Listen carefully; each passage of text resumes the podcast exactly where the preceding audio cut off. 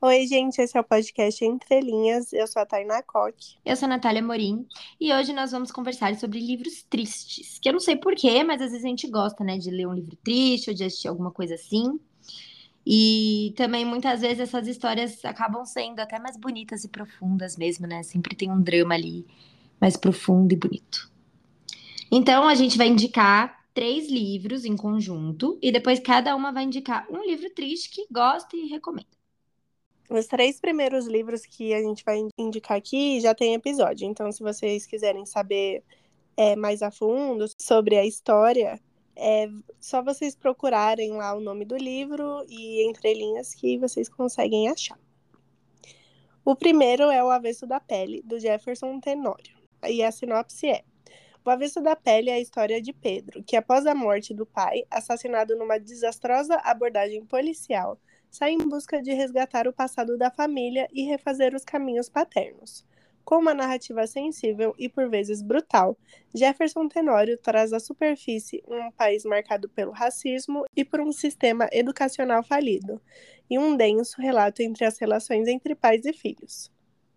O que está em jogo é a vida de um homem abalado pelas inevitáveis fraturas existenciais da sua condição de negro em um país racista, um processo de dor, de acerto de contas, mas também de redenção, superação e liberdade. Bom, esse livro, ele é maravilhoso.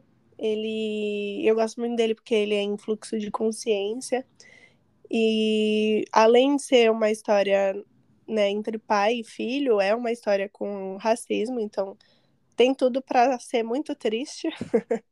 Mas ainda assim é um livro maravilhoso. É, quem for ler, saiba que tem alguns gatilhos, né, por causa do racismo, preconceito e tudo mais, violência, mas vale muito a pena. Eu recomendo muito esse livro. Nossa, é maravilhoso esse livro. E eu chorei de pingar. Fazia muito tempo que eu não chorava desse jeito, sério. Nossa, ele é, ele é triste mesmo, de chorar mesmo. E olha que eu não sei, eu não ando muito. Muito difícil chorar pra filme ou pra livro. Antes eu chorava com tudo, agora, nossa, é muito difícil. E esse eu, nossa, acabei de chorar. Mas também, né, não tem como. Nossa, é muito difícil alguém não chorar nesse livro. Se a pessoa não chorar nesse livro, olha. A pessoa ouvindo o, o episódio pensando, meu Deus, eu não chorei. Você não tem coração. Brincadeira. Bom, o segundo é Flores para Algernon, do Daniel Case. E a sinopse é: Uma cirurgia revolucionária promete aumentar o QI do paciente. Charlie Gordon, um homem com deficiência intelectual severa, é selecionado para ser o primeiro humano a passar pelo procedimento. O experimento é um avanço científico sem precedentes e a inteligência de Charlie aumenta tanto que ultrapassa dos médicos que o planejaram. Entretanto, Charlie passa a ter novas percepções da realidade e começa a refletir sobre suas relações sociais e até o papel de sua existência. Eu sei que a gente já indicou demais esse livro aqui. E se você não leu ainda, né? Tá, Leia. Mais, mais uma oportunidade de você ler. Esse livro é para todo mundo, esse livro. Não tem como alguém não gostar desse livro. Eu gosto muito das reflexões que ele traz é, sobre várias coisas, sobre sociedade, sobre como a gente trata o outro, o papel da inteligência nisso. E é muito triste também. Eu não cheguei a chorar, mas ele é muito, muito triste. Mas ele é, ele é sensacional, então vale muito, muito a pena ler. Sim, é, ele é muito bom e ele sempre tá no Kindle Unlimited. Quem tem assinatura do Kindle, lá de 19 por mês, ele sempre tá é, de graça, né? Entre aspas, para você ler por lá. Então, olha aí, mais uma oportunidade para você ler.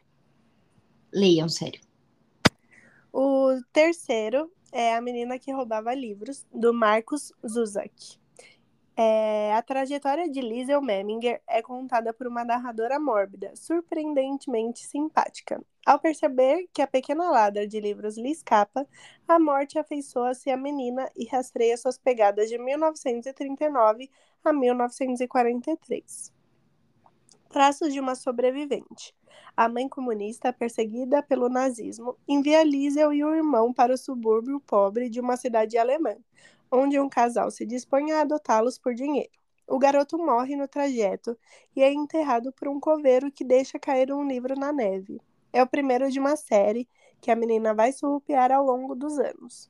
O único vínculo com a família é esta obra, que ela ainda não sabe ler. Assombrada por pesadelos, ela compensa o medo e a solidão das noites com a convivência do pai adotivo, um pintor de parede bonachão que lhe dá lições de leitura. Alfabetizada sob vistas grossas da madrasta, Liesel canaliza urgências para a literatura. Em tempos de livros incendiados, ela os furta ou os lê na biblioteca do prefeito da cidade. A vida ao redor é a pseudo-realidade criada em torno do culto a Hitler na Segunda Guerra. Ela assiste à eufórica celebração do aniversário de Führer pela vizinhança.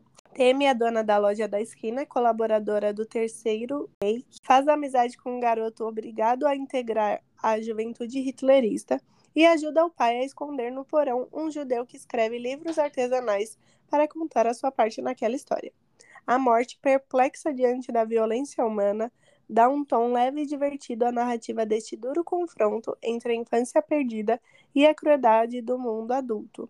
Um sucesso absoluto e raro de crítica e público. Eu amo esse livro, inclusive ele estava lá na minha lista dos meus livros favoritos da vida. É... Ele é muito maravilhoso.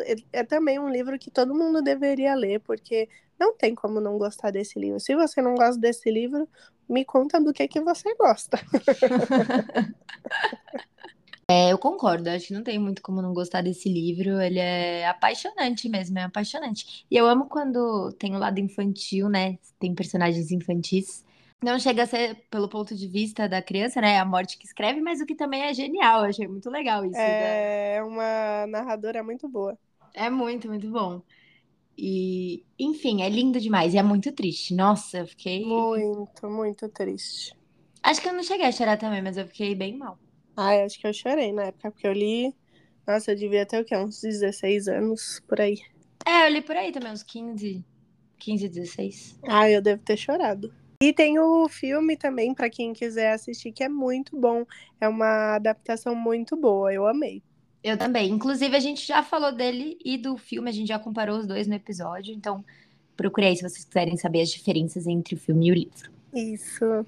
Aí o livro que eu resolvi trazer aqui é A Espera de um Milagre, do Stephen King. E a sinopse é: Bem-vindos à penitenciária Code Mountain, lar de um grupo de assassinos que esperam sua vez de andar pelo corredor da morte rumo à cadeira elétrica. Ambientado nos anos 1930, durante a depressão da economia americana, em um cenário de desespero, a Espera de um Milagre traz a história do condenado John Coffrey e sua relação com o guarda penitenciário Paul Edcombe. Edcombe já viu muitas coisas bizarras durante sua carreira, mas John Coffey, um gigante com mente de criança, é uma das figuras mais estranhas que já conheceu. Acusado de estuprar e matar brutalmente duas garotas, seria o homem a encarnação do mal? Ou algo completamente diferente? O guarda está prestes a descobrir verdades terríveis e assombrosas que desafiarão todas as suas crenças. É, muita gente conhece por causa do filme, né? Da Espera de um Milagre, que é, se não me engano, é com o Tom Hanks. É com o Tom Hanks? Hum, não é, sei. acho que sim. eu assisti o filme, mas eu não lembro se é com Tom Hanks. Não, acho que é mesmo. Mas esse filme é muito famoso. E eu gostei muito do livro. No começo, ficou falando, acho que as 100 primeiras páginas, ou sei lá, 60 primeiras páginas, é falando de um rato. Aí eu fiquei, Nossa. meu, se esse rato não for importante, eu vou. E ele era? Era. Aí Ah, no bom. fim. Não, no fim foi legal. E o ritmo depois disso, pra mim, andou super. E ele não é muito grande, não. Falei assim, né? Parece que até deu uma assustada, mas não é. Não é muito grande. E eu gosto muito dessa reflexão sobre cadeira elétrica, sobre é, pena de morte sobre sistema carcerário. Então eu gosto dessa temática. E tem ali um tom de, de fantasia de que só Stephen King sabe fazer. Mas eu também não sou a maior fã dessas coisas que ele traz, esses elementos fantásticos. Eu preferia que as histórias dele não tivessem essa parte mágica. Mas tudo bem. Eu gostei muito do livro, de qualquer maneira. Me emocionei muito, porque apesar de da parte triste ser mais sobre esse homem que, que foi acusado injustamente, você te faz refletir sobre quantas pessoas não são acusadas injustamente todos os dias, sabe? Quantas pessoas já não morreram injustamente Uhum. e de um jeito terrível. Então, tem uma parte que é um pouquinho a mais ali de, de violência, Mas eu achei tranquilo ler, eu acho que é tranquilo. Ah, eu, eu talvez eu leia. O filme é bem triste, eu lembro que eu assisti o filme.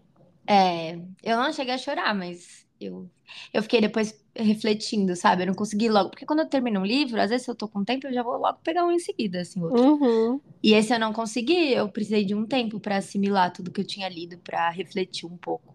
Sim. Mas ele é muito bom. Ah, eu quero ler. E você Leia. disse que não é muito grande. Só não gostei da parte do rato. 60 páginas sobre um rato. É, mas, mas o rato é fofo no final, ele é, ele é fofinho. Hum, tá bom. E o filme é muito bom também. Também É, o filme é bom.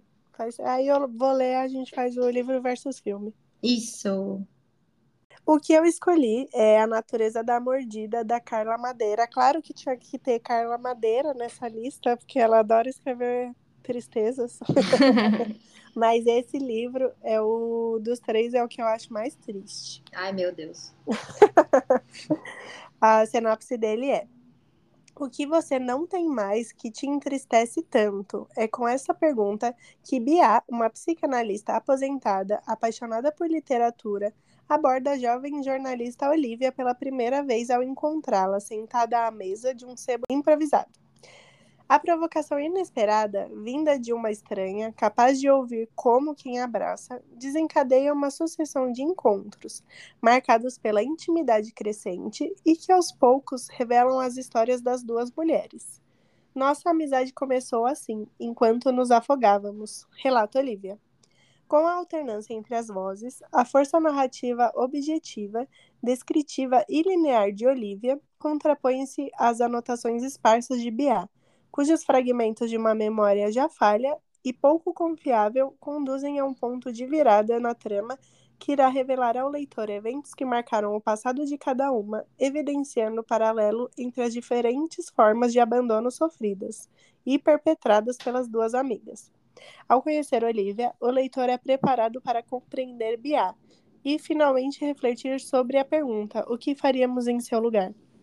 Esse livro é muito bom porque é, ele conta a história das duas e as duas são protagonistas bem diferentes. Uma é, uma é jovem, a outra já é idosa. É, uma é solteira, a outra é separada. Uma tem filha, a outra não tem. E aí as duas se entrelaçam por uma história do passado que, né, de cada uma, que é uma história triste. E quando eu descobri uma das histórias, eu fiquei, meu Deus, não acredito como alguém escreve isso. Ai, meu Deus, já tô, já tô ficando com medo de ler esse livro. Não, mas é muito, muito bom. E eu fiquei. é, Também, quando eu terminei esse livro, eu fiquei igual você quando terminou A Espera de um Milagre. Eu terminei e fiquei assim, nossa, que livro. Ah, eu amo ficar assim, eu amo ficar. O que eu acabei de ler? Peraí. É, nossa, ele é exatamente assim. E né, é um livro bem profundo. Ele, eu acho a escrita dele um pouquinho diferente da dos outros, mas ainda assim é a escrita da Carla Madeira. Mais diferente como? Ah, talvez um pouco menos poética, sabe? Ah, Que- eu amo a escrita dela, assim. Não, é muito boa, só que talvez por, por pela história ser contada pelas protagonistas, Ah, acho que sim. é essa a diferença. Acho que por isso que eu senti um pouco. Mas nada Uhum. que deixe o livro ruim, continua sendo maravilhoso. Então, Ah, eu ganhei ele ontem, vou ler. Depois desse que eu ai, tô lendo, eu vou ler. lê, lê, e aí a gente vai fazer episódio. Sim. Mas entre os três, qual você gosta mais? De Tudo é Rio? Tudo é Rio, Tudo é Rio. Minha, meu ranking é Tudo é Rio, Véspera e depois A Natureza da Mordida. Hum, tá. Mas eu amo os três. Pra mim, nenhum é ruim. Não é nenhum menos bom que o outro, é só por, por gostar mais da história. Ah, eu acho menos bom Tudo é Rio, por causa do fim. Ah, não, ele é maravilhoso. Não, ele é muito bom, eu gosto muito, mas eu prefiro bem mais Véspera, eu acho. É, não, eu entendo. Mas pra mim são todos bons e maravilhosos. Eu dou 10 pra todos. E esses livros que a gente tá falando aqui, a gente já indicou também milhões de vezes e já tem episódio dos dois, tanto de Tudo é Rio quanto de Véspera. Então, vocês ficaram Isso. curiosos, vão lá ouvir. Ah, mas se eu fosse vocês, eu lia e depois eu ouvi o episódio, hein? É, eu também. Eu também. Até porque é rapidinho, é nacional, é curtinho. Nossa, sim. E vocês vão amar. A minha avó gostou de Tudo é Rio, sabe? Olha aí. Não, todo mundo que eu indico gosta de Tudo é Rio. Ninguém... Porque como fala de prostituta, minha avó às vezes é meio puritana, né? Eu falei, ai, Ah. se... Eu já falei, ó, fala de prostituta, não sei se você vai gostar. Ela devorou, ela ficava, ela leu acho que em um dia. Nossa, não, é então, para todas as pessoas que eu indiquei, todo mundo gostou. Então, Então. olha aí. Você que não leu está perdendo essa maravilhosidade. Tá mesmo. Então é isso, gente. Esse foi nosso episódio de livros tristes. Contem pra gente um livro triste que vocês gostam, que a gente ama ler livro triste. Dava até pra fazer uma parte 2 mais pra frente. Nossa, é verdade. Contem se vocês querem parte 2. Isso que a gente faz, tem muito livro triste bom por aí, né? Sim, muitos. Então é isso, gente. Um beijo, até nosso próximo episódio. Um beijo.